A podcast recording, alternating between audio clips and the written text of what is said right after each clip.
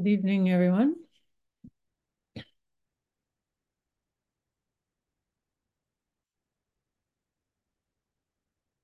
Uh, recently in our study group, we've been reading a text uh, by Gary Snyder, his notes on Zen practice and on what his his theme of wild. Um, and I, I won't go into that text here tonight, but we learned that his Dharma name, Gary Snyder, is a Zen poet, uh, teacher, uh, environmentalist, um, ecological philosopher, uh, who is, I think, 95 years old or something now. Um, one of the original beat writers in the 1950s. But he lived in a monastery in Japan for many years, and his teacher gave him the Dharma name, uh, Chofu, which translates to listen to the wind. And this comes from uh, a poem that we use one line of that poem as a koan in our tradition. And the koan is um, wind whistling through the old pines, listening closer, the sound is better. So his teacher gave him this name, you know, it's probably a question of translation, but it's Listen to the Wind. And it comes from that poem. Um, and this koan is, is very interesting um, it really speaks to what our practice is all about. Um, it doesn't mean that our practice, we should all go stand in the pine forest and listen closely to the wind. Um, this could be a very good experience, a very positive experience. Um, and when we say listening closer, the sound is better, um, we immediately get caught up in our dualities. So nearer, closer, farther, closer, um, old pines, um, good sound of wind, um, wind, um, sound better, not so good, uh, all of these dualities. So this koan really grabs us with all of these dualities, as do many koans, as you know, um, and as does every moment of our life. So you don't have to be a koan practitioner to relate to what I'm saying, okay? Um, because this is the story of our lives. Um, being caught by all of these dualities, being blocked, let's say. Um, um, when I say blocked, it means we, our thoughts block us, our attachments block us from freely, closely hearing the wind in the pines. Um, that's what creates the distance between us and, and the wind is our ideas, our thoughts, our attachments, as we talk about this all the time. Um, and yet we continue to be caught by all of those things, which keeps us then from truly hearing the wind whistling in the pines, uh, or truly um, seeing uh, the person sitting in front of me at the dinner table, or truly tasting the food on my plate while I'm eating. Um, or truly, uh, wholeheartedly, we say, um, closely hearing what is being said, closely hearing what is my life, closely hearing what is life, closely hearing who am I any, you can, whatever you want to put in that sentence. Listening closely, the sound is better.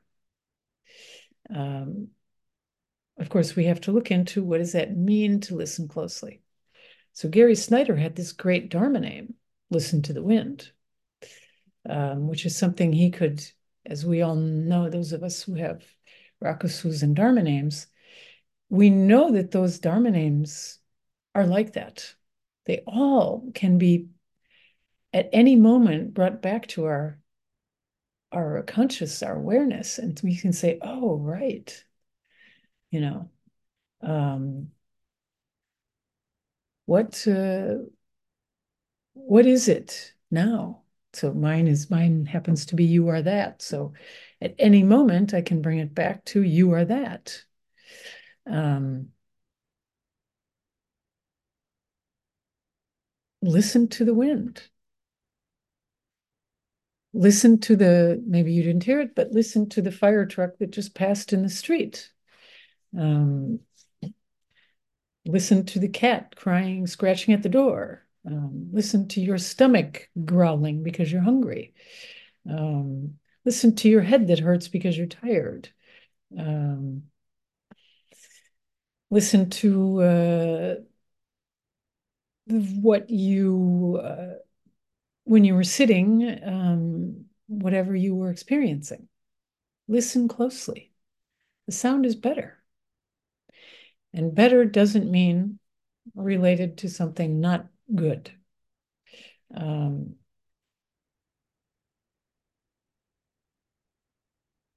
um, it's interesting that um, so Zen, we have all these disciplines, right? So Gary Snyder, who lived in a Zen monastery for 13 years and went through all of this stuff and wore the robes and did the begging and did all the koan study. It was a Rinzai monastery. And and then comes back to California and moves into the wilderness with a wife and um, has children and lives off the land and has uh, establishes community around him doesn't live at all in a zen monastery um, has a completely different discipline. Um, because um, someone, maybe it was Alan Watts, who, who said, you know, we have to remember that the social context of Zen when it was created, it was it was a way of liberating people who had mastered all of the really strict discipline of social convention in Japan um, and I'm talking about Japanese Zen, right? Same could be said, said of Chan, Chinese, but it was a different social situation. So, um, so it was a it was developed as a way to liberate people from all of this conditioning of these conventions of really strict, um, tight Japanese culture and society, and even you know, samurai culture. And it it was a way of liberating oneself from those though all of those conventions that we had mastered.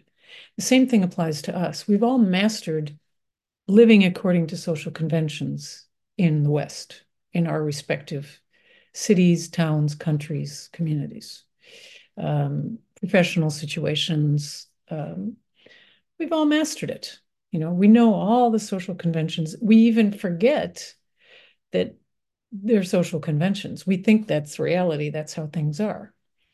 Um, and and Zen acted initially, you know, in in the context of Japan. This is, I think, Alan Watts. I think I read it him. Um,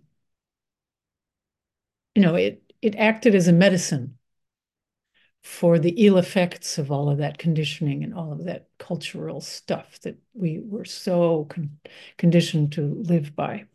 Um, and part of that is excessive self consciousness, self identification, especially in our world. You know, we're so identified with self and image and and then the, the ill effects of accumulating of, of capitalist economy, which requires us to um, accumulate and focus on money and um, the culture of celebrity and becoming famous and out there and whatever. So Zen is a medicine for that for that. Um, and it doesn't seek to this is what's key you know so it doesn't seek to overthrow any of that although it's infinitely subversive and radical zen what we do it's not going out there and saying you know it's not revolutionary political revolutionary of overthrowing the system um, it's rather how to live it's a practice of liberation. So, how to live freely within this context. And that will have consequences. That does it, it I won't say it's going to overthrow the system, but it does overthrow how we relate to that system and the consequences of that system on our lives, right? And and then the consequences are that because we've freed ourselves from these attachments, these ideas about how we're supposed to be, what we're supposed to do, what we're supposed to look like, um, what we're supposed to do on Sunday for lunch. You know, are we supposed to go to our in laws every Sunday for lunch, or are we supposed to um, have our child baptized when they're a year old or something, whatever? I don't know. I am not from a culture where we were baptized as children, so I don't know what, what age you do it, but whatever. Um, any number of things we say of we should do this, we should not do that, and all this conditioning. So Zen was came out of that kind of, that culture. It came in response to that. Different conditions, different samurai stuff, different rituals, um, which exist even today a lot in Japan, you know. Um, we have our own cultural conditioning. So Zen comes for us within that context. Um,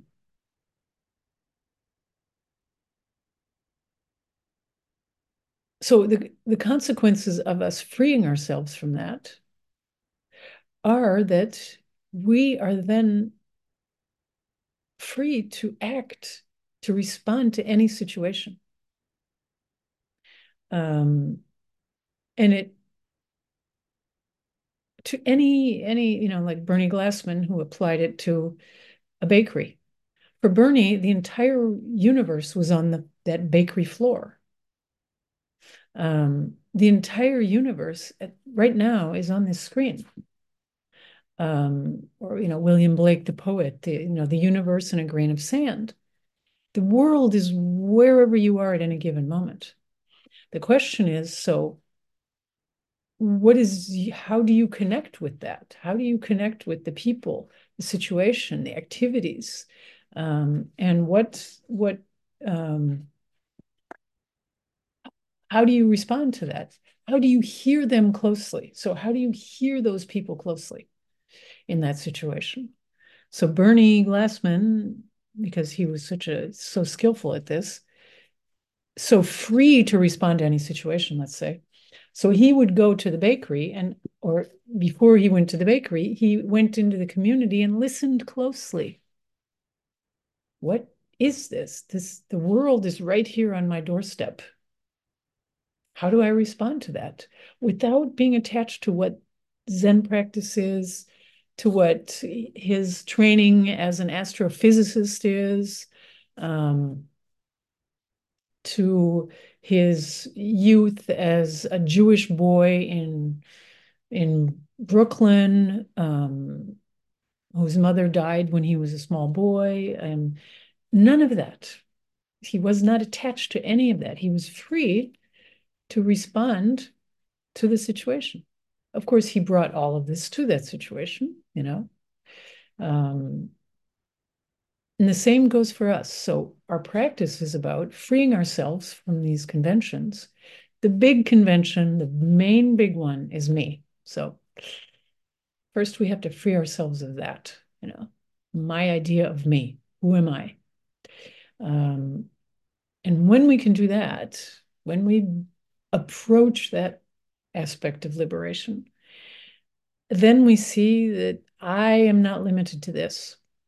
Then I can better see and listen to the others because they're not different than me. They look different.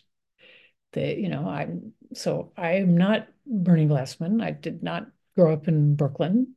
I was not born Jewish. Um, I did not smoke cigars. I I did not live in a Zen center in Los Angeles. I mean, none of I was not an astrophysicist. None of that. But I'm just a different manifestation of him, and he's just a different manifestation of me. Um, so we have that saying, you know, uh, do not seek to follow in the footsteps of the wise seek what they sought. So, you know, we have this thing in Zen where because Bodhidharma supposedly sat facing a wall for nine years, we sit facing a wall, literally facing a wall. Um, well, isn't there some attachment to some idea and convention there? Um, First, an idea of what that means. He sat facing a wall. What does that mean? He sat facing a wall. Um, are we supposed to then go sit in a cave in China facing the wall like he did? Is that really the point? Um, and if not, well, then do we really need to sit in front of a wall anyway? Um, I'm not giving any answers to this. I'm just saying these are questions we can ask ourselves. Um, the on Thursday night at our meditation session, there were two elderly people who, the first times they came, they sat on cushions. I sit on a chair because I have my osteopath has said, don't do that to your hips anymore, you know, um, and your knees. So I sit on a chair. Everyone else was sitting on cushions. So these old older people who are over 80 years old were sitting on cushions. Um, so last week, when it was only me and them, they both timidly suggested that they might try sitting on chairs. And they did. So we all sat on chairs. Um, and I think they were much happier. One of them came from a, a Zen group uh, here in Paris where you were not allowed to sit on a chair in the Zendo. So if you sat in a chair, you had to sit outside in the hallway. Um, so they had come from this conditioning, at least one of them did, the other one didn't, but uh, this conditioning where you can't sit on a chair. Um, and that conditioning comes from, you know, some idea of a Japanese monastery where you have to all sit the same way and whatever. Um, but can we free ourselves? Can we remember that this practice is about freeing ourselves from those kinds of conditioning without losing the, the essence, the point? So the point is to see the whole world right here now. Um, we have a lot of we do have rituals in our practice as we talk about this all the time you know? Um, but let's not lose ourselves you know it's the famous finger pointing at the moon. So the rituals are the finger. Um, but let's not forget what it's pointing at what the rituals are about. Uh, I think it's also Alan Watts who said something like, you know, um, Zen doesn't what is it? Doesn't confuse spirituality with thinking about God while peeling potatoes. Um, Zen spirituality is just to peel potatoes. But that doesn't mean that we, you know, develop this practice and we're all going to sit down for 45 minutes and peel potatoes.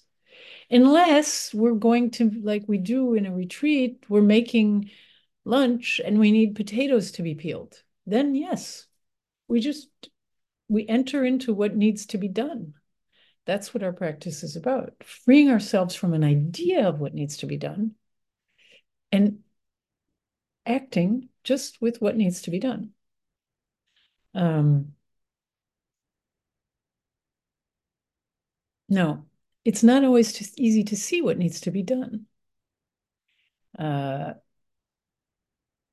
sounds easy enough to say, okay, well, we know if we're making um, if we're making a cheese sandwich, we don't need to peel potatoes, right? That's clear. Um, if we are making, you know, mashed potatoes, we don't need to make a cheese sandwich. I mean, that seems pretty clear, right? We, I think we can all get that. But if we expand this to questions of daily life, um, or what job should I do, or um, what do I do about war in Ukraine and war in um, Israel Palestine? Um, what do I do? We in the study group on on Saturday, there were three people who, after the study group, were going out to a march in Lisbon um, that was a counter march to a march of the extreme right from the far rightists.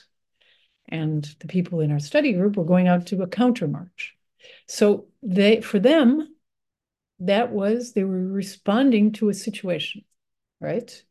In Germany, there was also a big march against the extreme right. I think it was on Saturday or Sunday, I don't know. Um, in Paris, there was not.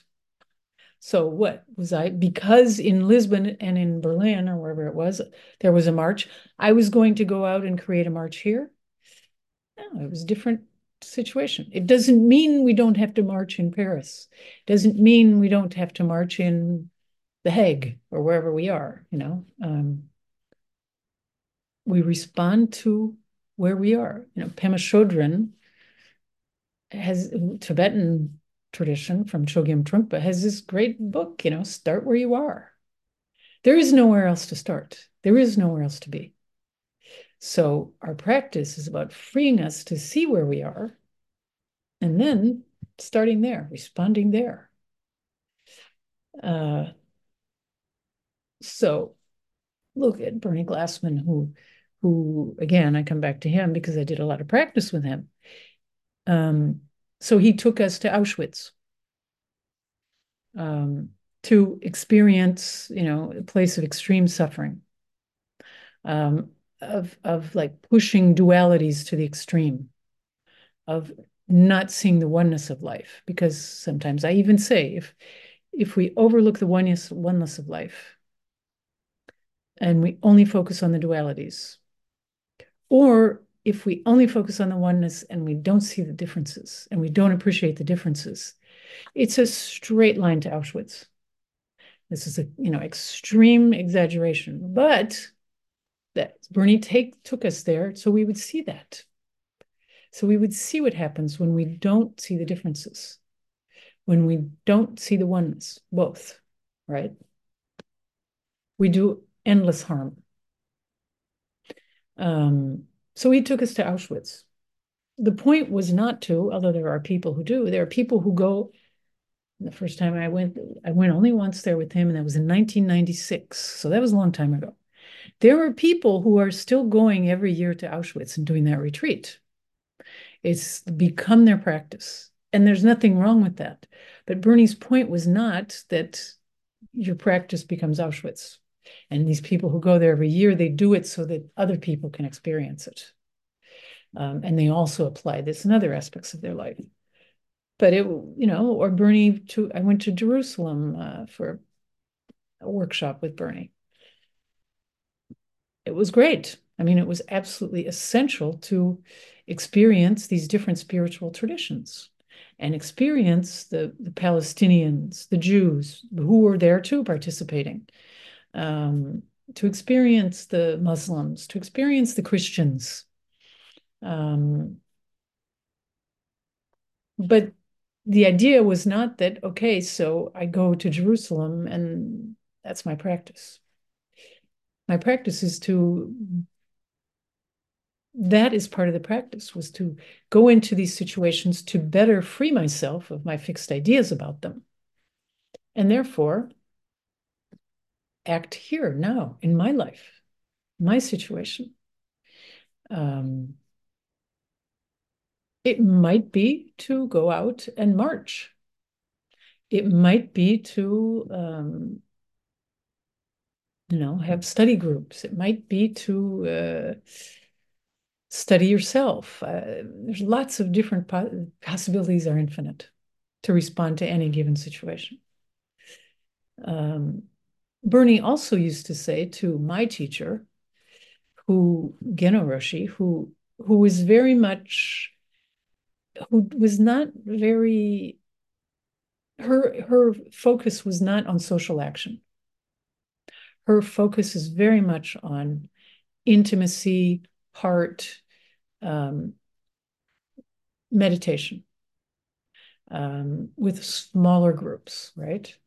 And sometimes she would say to Bernie, "Oh, I should be doing other things, and you know, I feel bad. I'm not really doing anything." And and he made it very clear that no, each of us responds to our situation in our own way. And he said, there's, you know, there's a place for hermits. There's a place for contemplatives. There's a place for people who go out and start, come, you know, businesses. There's a place for people who work in those businesses. There are people, there's a place for people who make brownies, which is what he did. He started, you know. Um, the whole point is not being caught by our ideas, not being blocked by our ideas, and then freely, wholeheartedly responding to what is here now, what arises. And it's not like we arrive at one moment and say, okay, now I'm free. No, it's every moment, every moment, every moment that that's why we say, you know, letting go every moment, every moment. The the koan, you know, the wind whistling through the pines, listening closer, the sound is better. It's it's present tense. It's not like the wind was whistling. I went closer and heard better. It's con it's ongoing. Gary Snyder's name was listen to the wind. It's ongoing um, every moment. And we don't know what that means. We don't know where that takes us. Um, we don't know what the response will be. Um,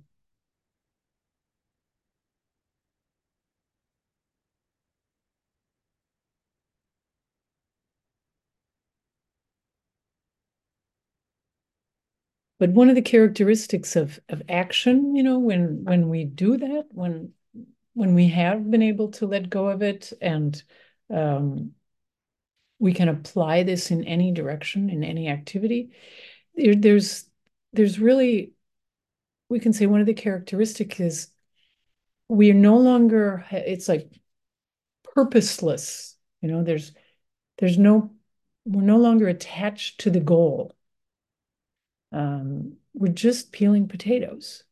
Know, it's not even I'm really peeling these potatoes well. Um, um, I'm peeling potatoes better than my neighbors peeling potatoes. Uh, or I want to get through all of these potatoes really quickly. Probably when we have that attitude, we're not peeling the potatoes very well. Um, when we have this objective, apart from just the Tenzo says, peel the potatoes. And sometimes, you know, we have Zen, we have Tenzos in some sanghas um, where the people who are their job is to work in the kitchen, they arrive and the potato has all there's an example of the potato already peeled and cut like they want it to be. There was already the knife to be used. And all you have to do is sit down and do that. It doesn't even, there's not even, we don't do that in our Sangha, I don't think. I mean, I don't know. I'm never working in the kitchen these days, but I don't know if our, our Tenzo these days, João does that. We probably don't have enough knives and he probably doesn't have enough time to do that. So, um, but he does have to tell them how to do it, right? Um, and uh, we don't even need to question. So that's how the Tenzo asked for it to be. We do that. Um, you know, so there's this sense of a, an absence of, when I say purposeless, it's that goalless, right? There's not an objective to how this has to be done, except to do it.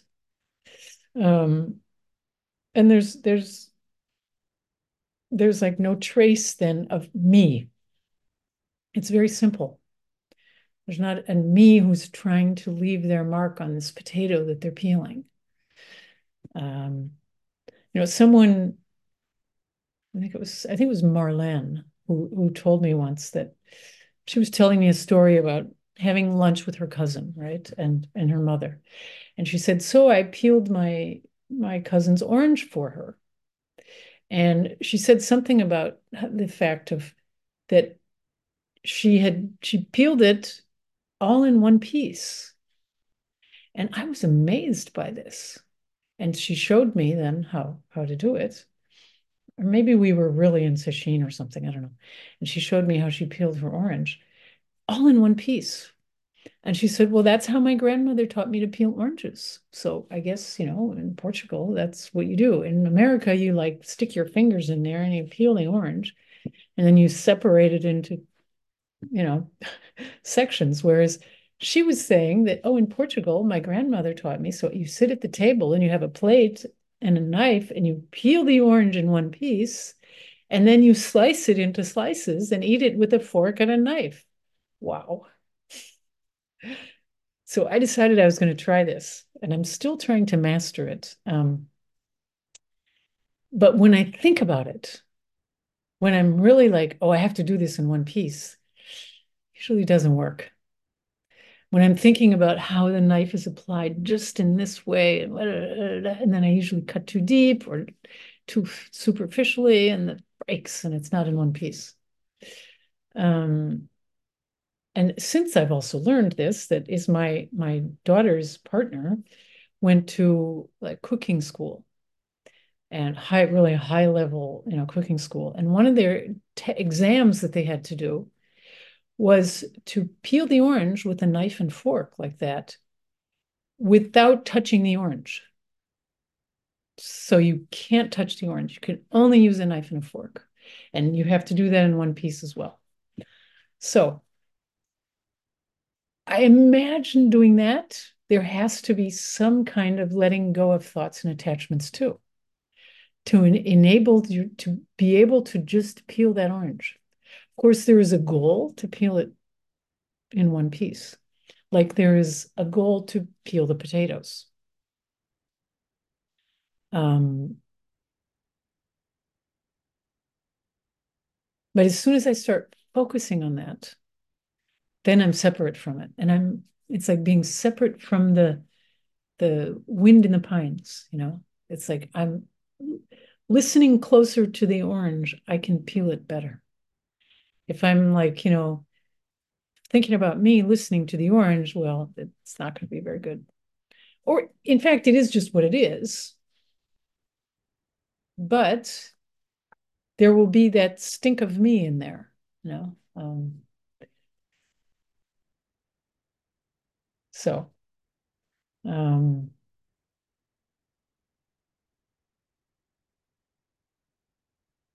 yeah maybe I'll leave it at that and see what you guys have to say. If anyone wants to question or reflect or offer any further comments on this of some sort.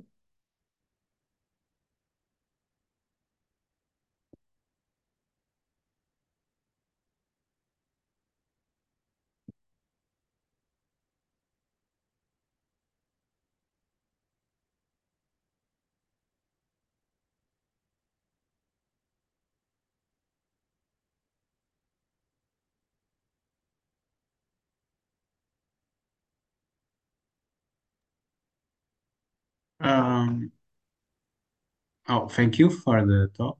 Um, I I don't know what to question. Let me see if I can speak um, in a coherent way. Um, I don't know. For instance, I have a page where I share reflections of one Buddhist master, and sometimes I think, well, I want to put quotes by other Buddhist masters, but then it would be all confusing, and I try to just stick to that Buddhist master. Um, but sometimes I think, yeah, maybe some other perspectives would be better than my, you know, selection of the quotes by this uh, Buddhist master. So um, it's a bit difficult to know what rules you follow, right? Um, I I guess that that was that is it.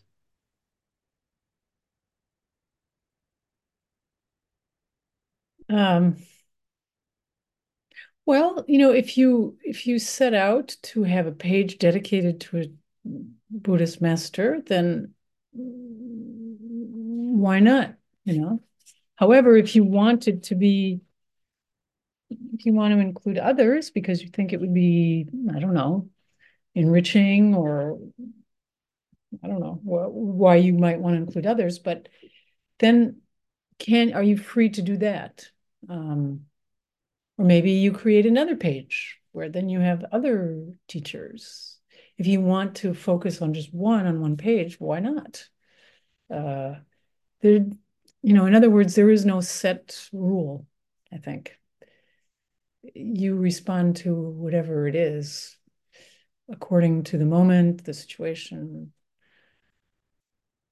what it is that you want to share.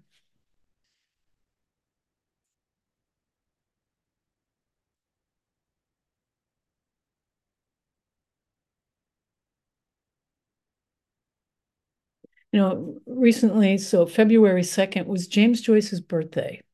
And as many of you know, I'm, you know, a big James Joyce. Did I talk about this recently? I don't know. Anyway, um, and it's also the anniversary of Ulysses uh, publication. And um, so Ulysses is, you know, the the the tale of one day, one guy's day in the life of his day, and it's you know 780 pages or something. It's just the day in the life of this guy, and he's a he goes out into the day. Um, the reason that he goes out is because his he knows that his wife's lover is going to come, and he doesn't want to be there when the guy comes, right? So he's going out. He doesn't know what time he's coming, but he knows he saw a letter that his wife was reading, and he knows she, he's coming. So he goes out, and he spends the day wandering around Dublin. His only point is to go out of the house to, to not be there when his wife receives her lover.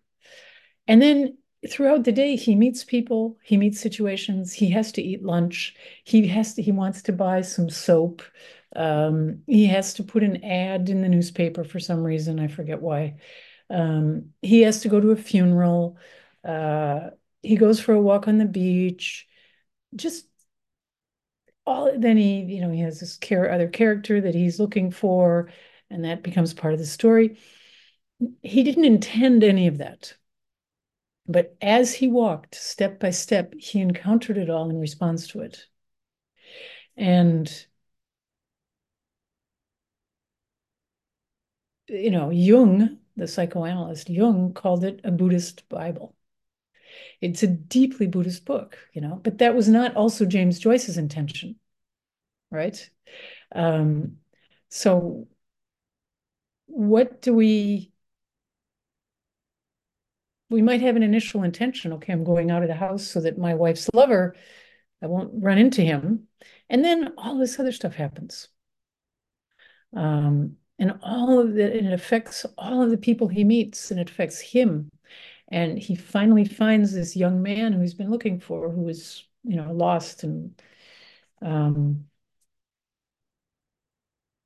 trying to find his way, and Bloom, the main character, finally finds him. And an, out of an act of great compassion, he's been he's drunk and he's been beat up by these guys. He was in a whorehouse, and and Bloom comes along and picks him up and takes him home with him. Um, but all of that was not, he didn't set out to do that.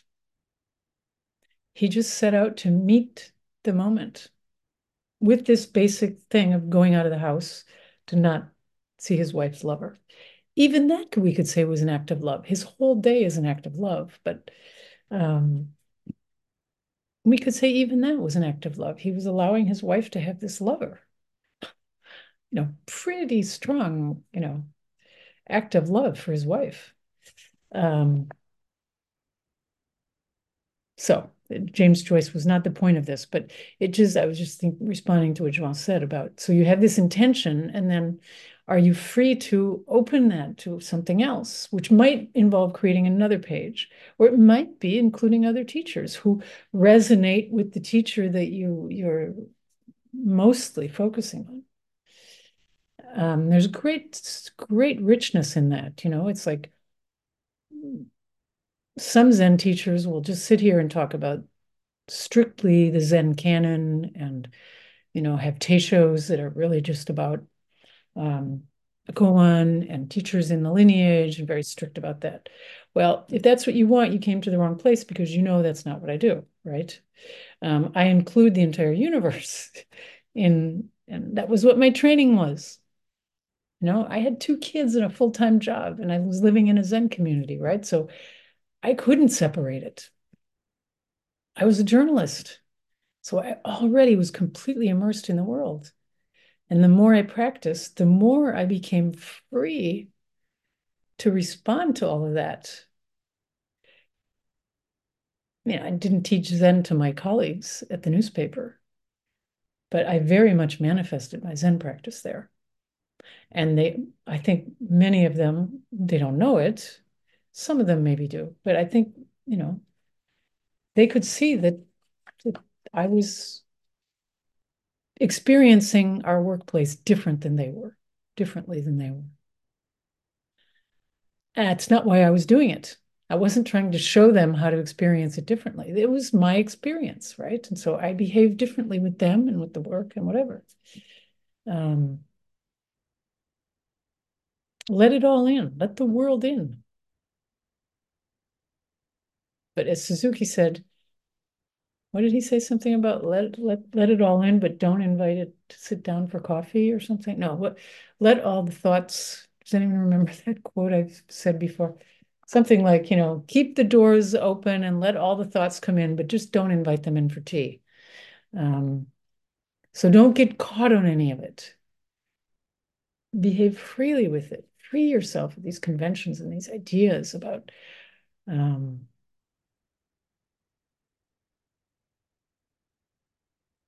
you know, limiting your page to one teacher or something.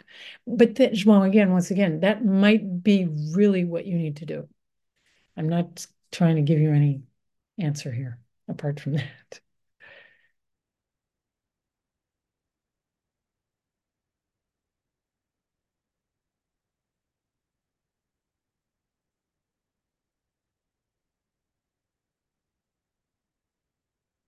Bart. Um, thank you for the uh, talk.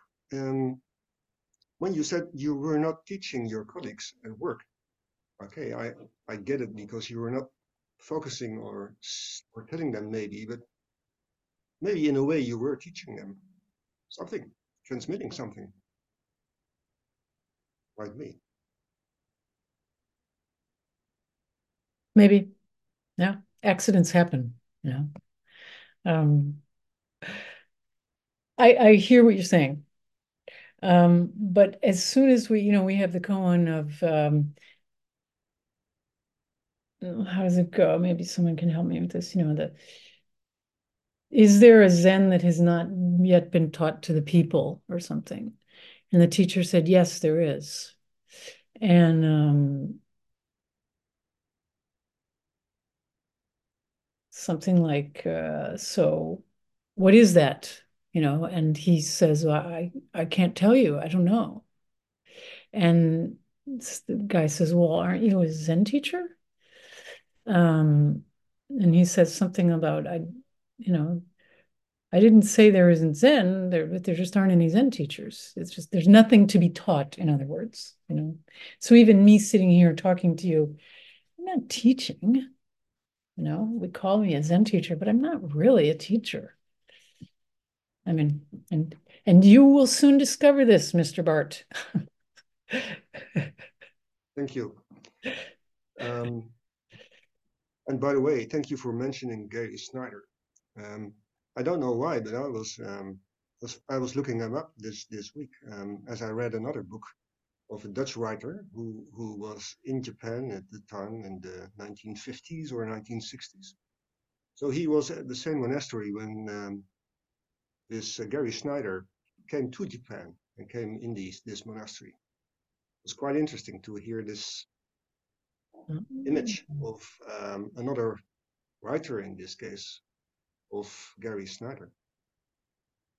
And um, hearing about them, listening about them, um, learning about the Dharma name of Gary Snyder, um, hearing about Bernie brings brings up a lot of gratefulness, by the way. Yeah. They they they transmit. Yeah, absolutely. And Gary Snyder has absolutely no idea that we're talking about him right now. um, and he doesn't, he didn't do what he did, so we would talk about him right now, you know. Um, who, who is the Dutch writer? Uh, Jan Willem van der Wetering. Oh yeah, that's what I thought. Yeah, I've never read him, but he's quite uh, he's a contemporary and well known. Yeah.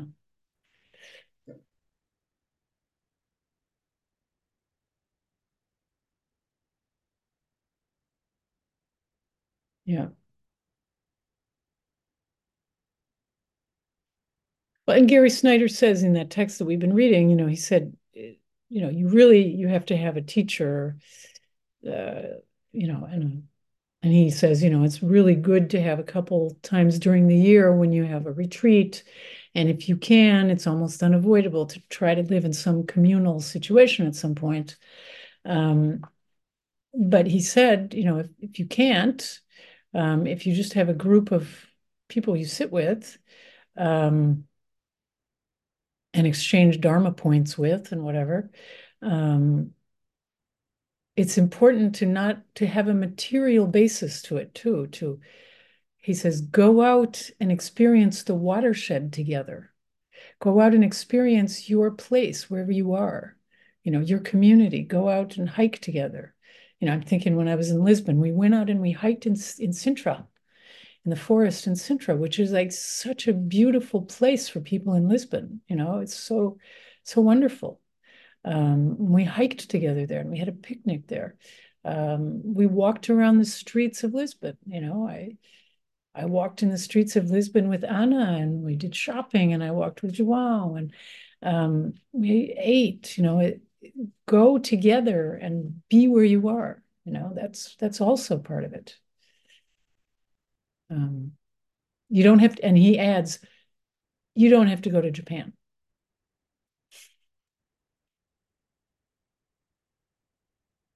Japan is right here.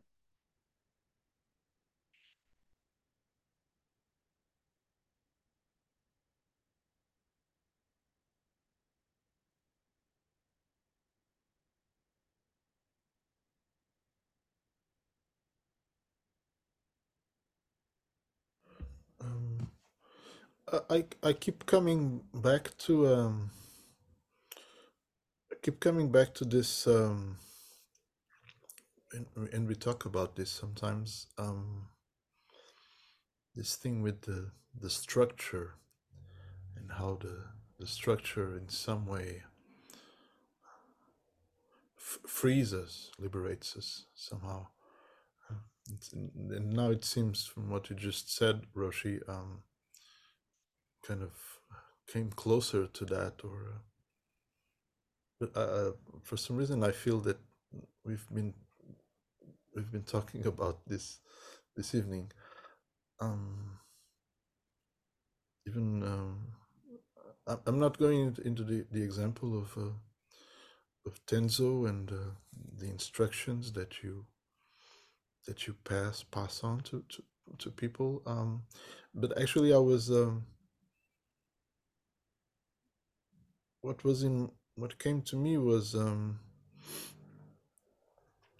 uh, actually uh, as a teacher in a class uh, pre- preparing structuring a, a class uh, it happened today um, so there is this structure which i came up with um, and then even though the, the structure is there and mostly you go through it um, still there are things that you do that you didn't really think about that and you didn't plan it. Um, but uh, it feels like the this structure mm,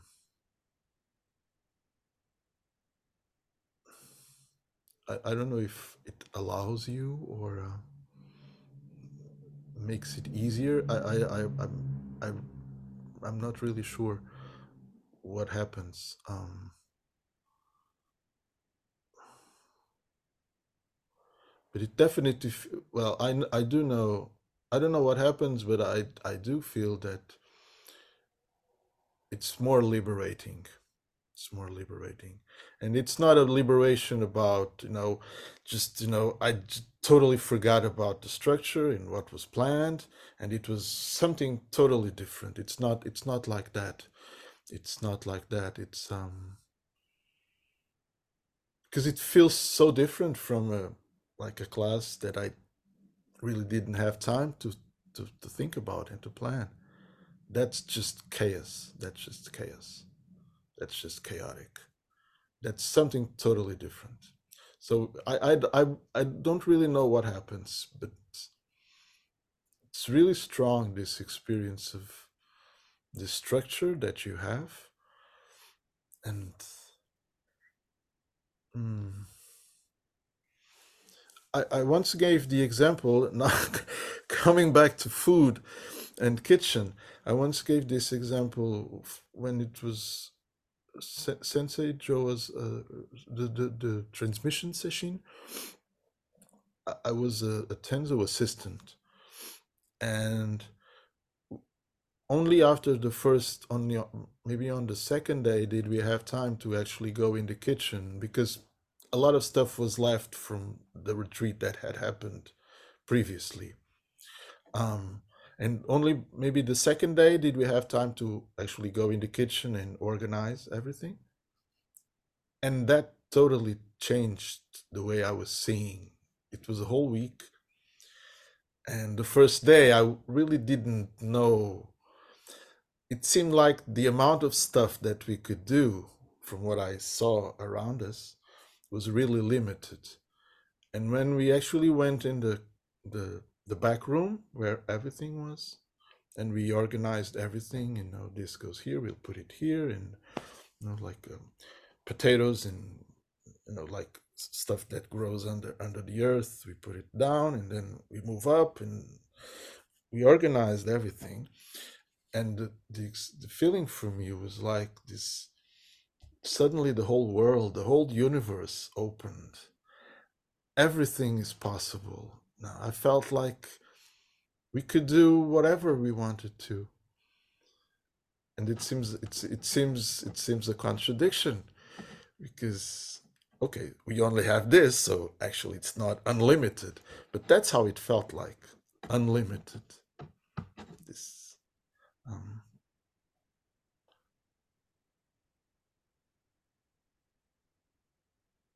and uh and you, and you were talking about james joyce and ulysses um it's like he has this like you say he said his, his to be out of the house. That's that's his. That's what he means to do. That's his intention. Um, and it's like that somehow allows. He, he didn't expect anything of what came after that, but that's what. Okay, this is my structure. This is my thing. This is what I'm going to do. I'm going to be out. I'm going to be out of, of out of my my house, and that's what allowed everything that's what made everything else possible not allowed but maybe i i, I don't know this is this is res- this is what resonates for me from what i've what we've been saying this evening Mm. thank you Thank you. Well, when we, when we, um, you know, it's like we say about the banks of the river, when there are banks of the river, that gives the river enormous strength. It gains strength, you know, um, and the same can be said of our disciplines or one of Dogen's instructions to the cook was to put things in their place, right? So in order to see where things, the place of things are, though, we have to be free of our ideas about where they should be and what they should be and how to store them. Um, which is our whole practice is about that.